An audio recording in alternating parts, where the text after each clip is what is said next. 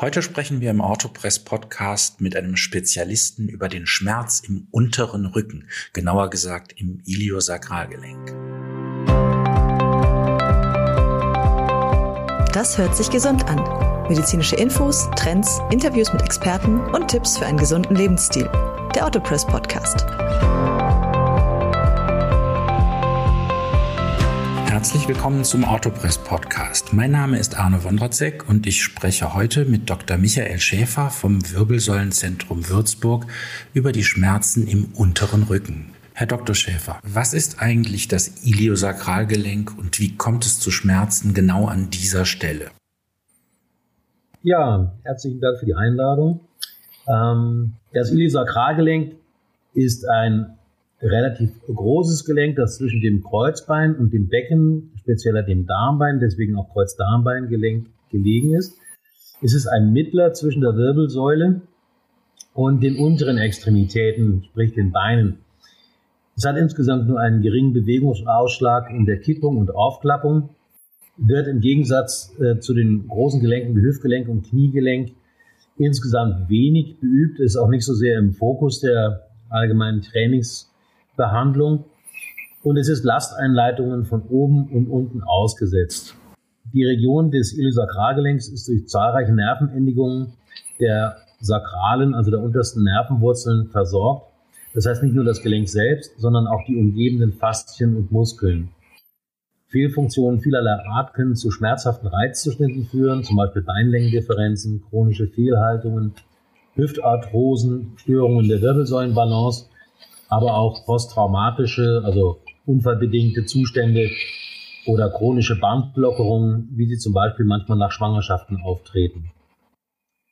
Eine große Patientengruppe mit sehr hartnäckigen Schmerzen in der Iliosakralgelenksregion ist die der in der Lendenwirbelsäule voroperierten Patienten, speziell der versteiften Patienten. Das verstehen wir als eine Anschlussdegeneration, also ein zunehmender Verschleiß aufgrund der Ausschaltung angrenzender Gelenkfunktionen. Das betrifft also offensichtlich nicht nur benachbarte Wirbelgelenke, wie es relativ bekannt ist, sondern eben auch zum Beispiel im Falle der Versteifung des lumbosakralen Übergangs das nächst tiefere Gelenk, nämlich das ISG. Wann spricht man vom sogenannten ISG-Syndrom?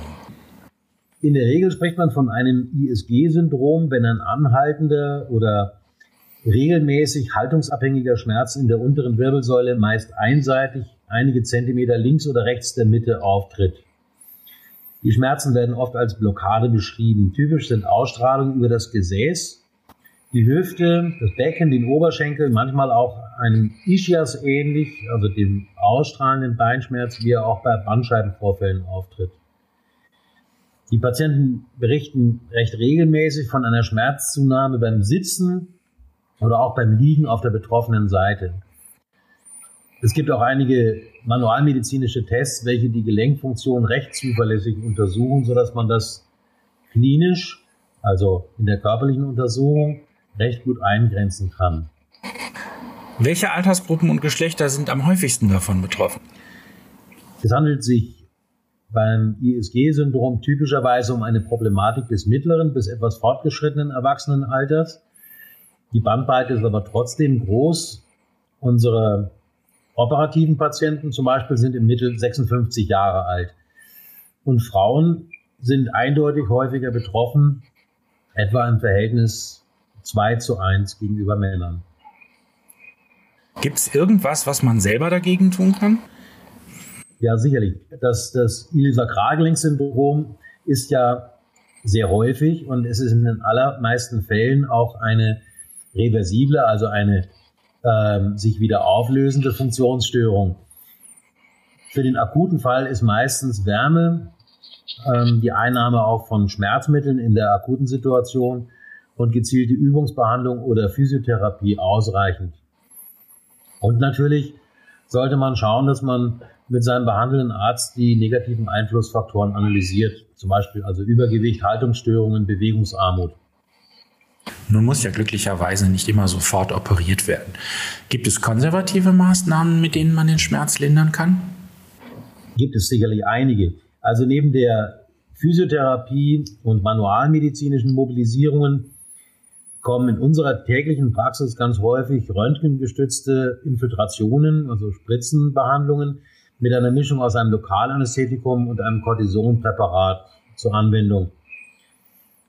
Das Ziel ist eine lokale Schmerzausschaltung und die Hemmung einer lokalen Entzündungsreaktion zu erzielen und möglichst eine Lösung dieser schmerzhaften Blockade herbeizuführen, um so den Teufelskreis zwischen einer sich manifestierenden Fehlhaltung und dem daraus wiederum sich verstärkenden Schmerzgeschehen zu durchbrechen. Bei hartnäckigen Fällen kommt auch zum Beispiel eine sogenannte Thermodenervationsbehandlung in Frage. Dabei werden die das Gelenk versorgende Nervenendigungen mit lokaler Hitzeeinwirkung in ihrer Funktion so gestört, dass sie weniger Schmerzsignale weiterleiten. Wichtig ist auch hierbei, diese Infiltrationen sind sehr wichtig als diagnostisches Mittel. Eine auch nur zeitweilige Schmerzfreiheit zeigt an, dass hier die Lokalisation der Schmerzentstehung bewiesen ist, was für insbesondere weitergehende oder langfristigere Behandlungen dann auch sehr bedeutsam ist. Trotz aller konservativer Maßnahmen zeigt sich aber natürlich manchmal, dass es ganz ohne Operationen nicht gehen wird. Wann sollte über einen Eingriff nachgedacht werden? Also es ist ähm, sehr äh, dringend und notwendig, ähm, sich möglichst genau auch an ein Schema zu halten, wie man diese Patienten auch ähm, herausfiltert, denen wirklich eine Operation wahrscheinlich helfen wird. Also bei wiederholter Untersuchung und äh, Infiltration kann dieses Iliosakralgelenkssyndrom oder das ISG-Problem gesichert werden. Wenn durch intensive Physiotherapie und Training hier auch keine Besserung eintritt, sollte man die Diagnostik erweitern. Das ist relativ umfangreich. Von Praxis oder Klinik zu Klinik verschieden, aber bei uns schließt das eigentlich immer eine Kernspintomographie, vor allem zum Ausschluss entzündlicher, zum Beispiel rheumatischer Veränderungen ein. Eine Computertomographie, die die genaue Gelenkanatomie darstellt, die auch anatomische Besonderheiten ausschließen sollte, auch eine Arthrose besser darstellt eigentlich als die Kernspintomographie. Man sollte dabei auch immer die angrenzenden Wirbelgelenke und die Hüftgelenke mit in die Untersuchung einbeziehen. Bei geringsten Verdacht auf eine rheumatische Erkrankung sollte man auch eine entsprechende Abklärung in die Wege leiten, also zum Rheumatologen schicken.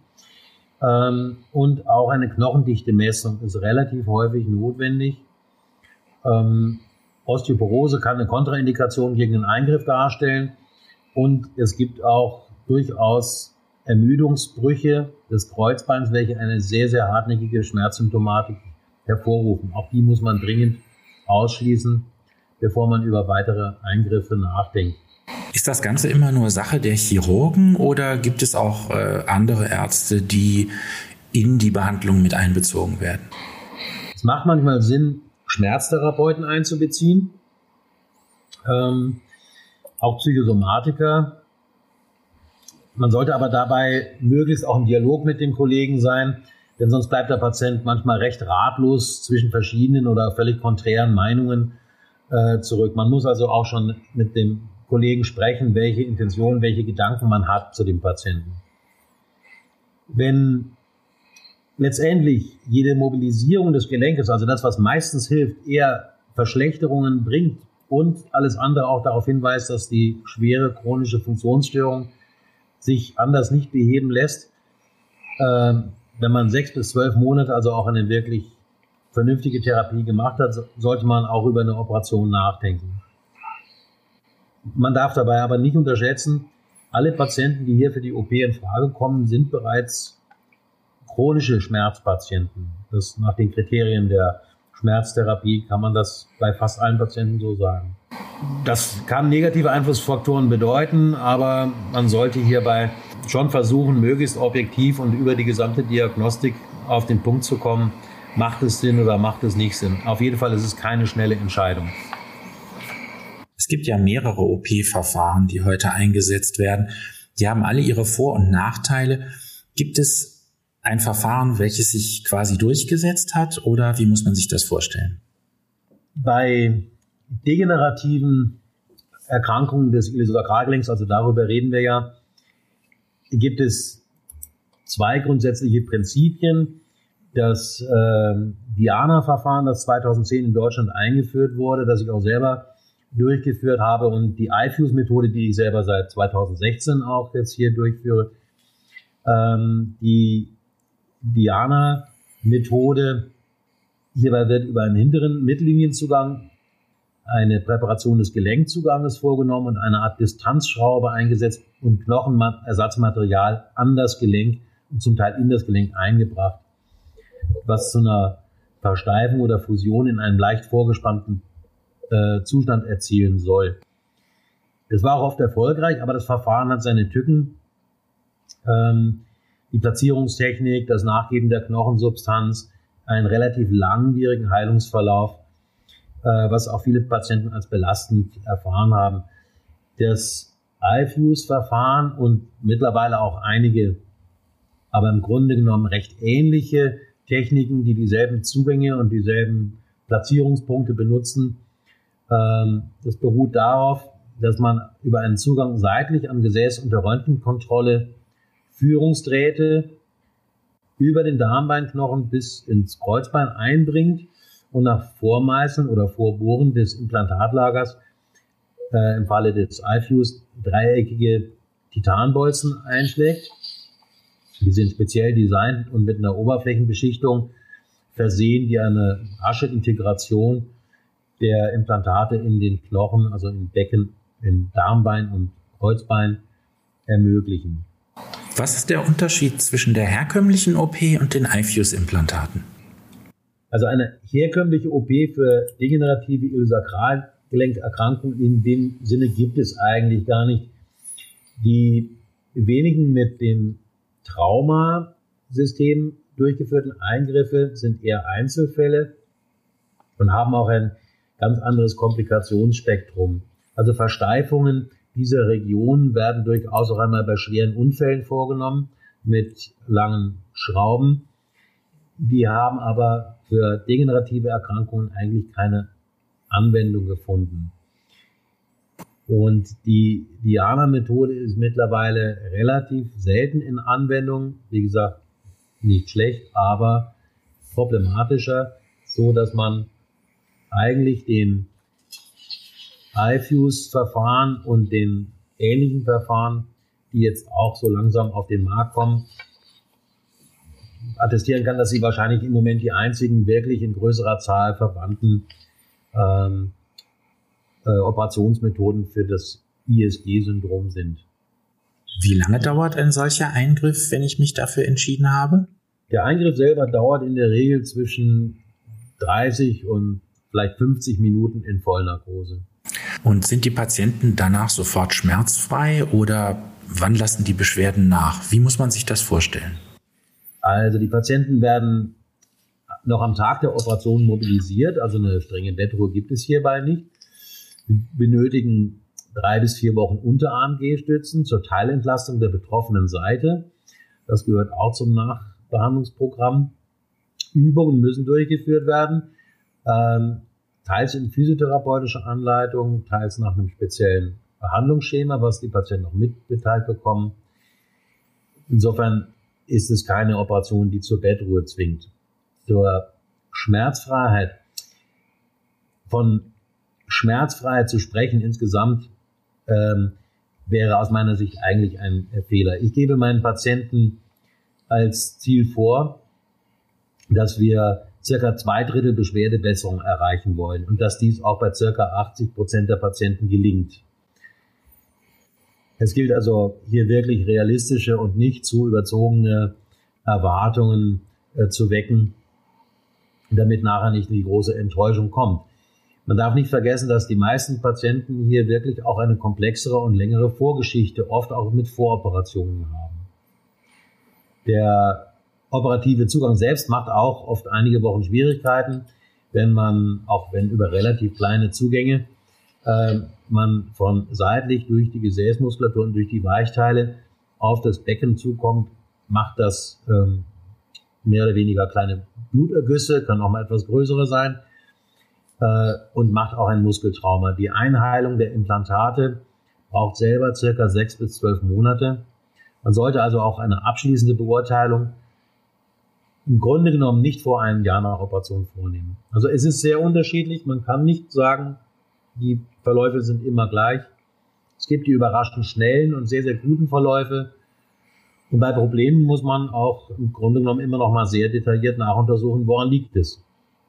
Kann im Prinzip jeder mit den iFuse-Implantaten versorgt werden? Oder gibt es beispielsweise eine Altersgrenze, ab der man sagen würde, dass man das nicht mehr macht? Äh, grundsätzlich kann man das tatsächlich bei fast jeder Altersgruppe machen. Junge Patienten sind naturgemäß eher selten. Eine echte definierte Obergrenze gibt es nicht. Das ist eher, äh, sind Kontraindikationen zu beachten, also zum Beispiel eine ähm, eindeutige Osteoporose ist eine Kontraindikation. Hier würden die Implantate nicht fest einheilen. Und natürlich äh, darf keine anderweitige, die Schmerzen erklärende Erkrankung vorliegen, also zum Beispiel eine rheumatoide Arthritis mit einer Ilisakralgelenksentzündung. Aber im Grunde genommen ist es ein Eingriff, der schon einer, einer, einer breiten Bevölkerung äh, zugutekommen kann. Ja. Muss man irgendwas nach dem Eingriff beachten? Also gibt es eine klassische Reha oder ist das nicht nötig? Äh, eine disziplinierte Übungsbehandlung, vor allem aber in Eigenregie, ähm, ist notwendig. Die Patienten müssen schon ihre Muskulatur und ihre Haltung trainieren. Mobilisationsbehandlungen sollte man auf jeden Fall vermeiden. Das ist auch ein bisschen die Gefahr, wenn die Patienten ähm, ohne sehr klare Ansagen zum Physiotherapeuten gehen. Das Verfahren ist nicht so weit verbreitet, dass jeder Therapeut damit schon etwas anfangen kann. Also man sollte die Therapeuten auch informieren, was die Patienten auch immer auch ausdrücklich gesagt bekommen, dass sie also nicht unbedarft zu einer irgendwie unspezifischen Physiotherapie gehen. Ähm, eine Reha-Behandlung, eine stationäre Reha, wie sie zum Beispiel nach anderen Operationen recht häufig ist, äh, halten wir nicht für sinnvoll. Die Patienten brauchen in erster Linie etwas Zeit und schließlich müssen die Implantate auch in einheilen. Es braucht also auch eine gewisse Ruhephase für die operierte Region selbst. Das ist ja ein Eingriff, der typischerweise auf einer Seite vorgenommen wird, weil auf einer Seite meist auch das größte Schmerzempfinden ist. Kann man das auch beidseitig machen? Ja, das äh, kommt vor. Ähm, ich habe circa zehn Prozent meiner Patienten, die mittlerweile beidseitig äh, operiert sind. Das ist richtig. Ähm, aber man lässt sich normalerweise auch eine Weile Zeit, bevor man sich zu einer Operation der Gegenseite entschließt. Also äh, Minimum ein halbes Jahr, auch wenn die Symptome relativ ausgeprägt sind. Manchmal bessert sich auch der gegenseitige Schmerz, wenn sich die operierte Region gut erholt und das Gangbild, die Mobilisation wieder ähm, weniger äh, schmerzhaft ist. Das ist ja eine relativ aufwendige Operation. Wird das von den Krankenkassen bezahlt oder ist das ein äh, reiner Selbstzahlereingriff oder eine Privatleistung? Nein, nein, das ist ähm, eine Leistung der gesetzlichen äh, Krankenversicherung. Da gibt es kein Genehmigungsverfahren. Das ist also erfreulicherweise nicht an irgendwelche Zuzahlungen oder Genehmigungen gebunden. Ja, ich danke Ihnen ganz herzlich für Ihre Ausführungen, Herr Dr. Schäfer, und vielen Dank nach Würzburg. Ja, ich danke Ihnen. Tschüss.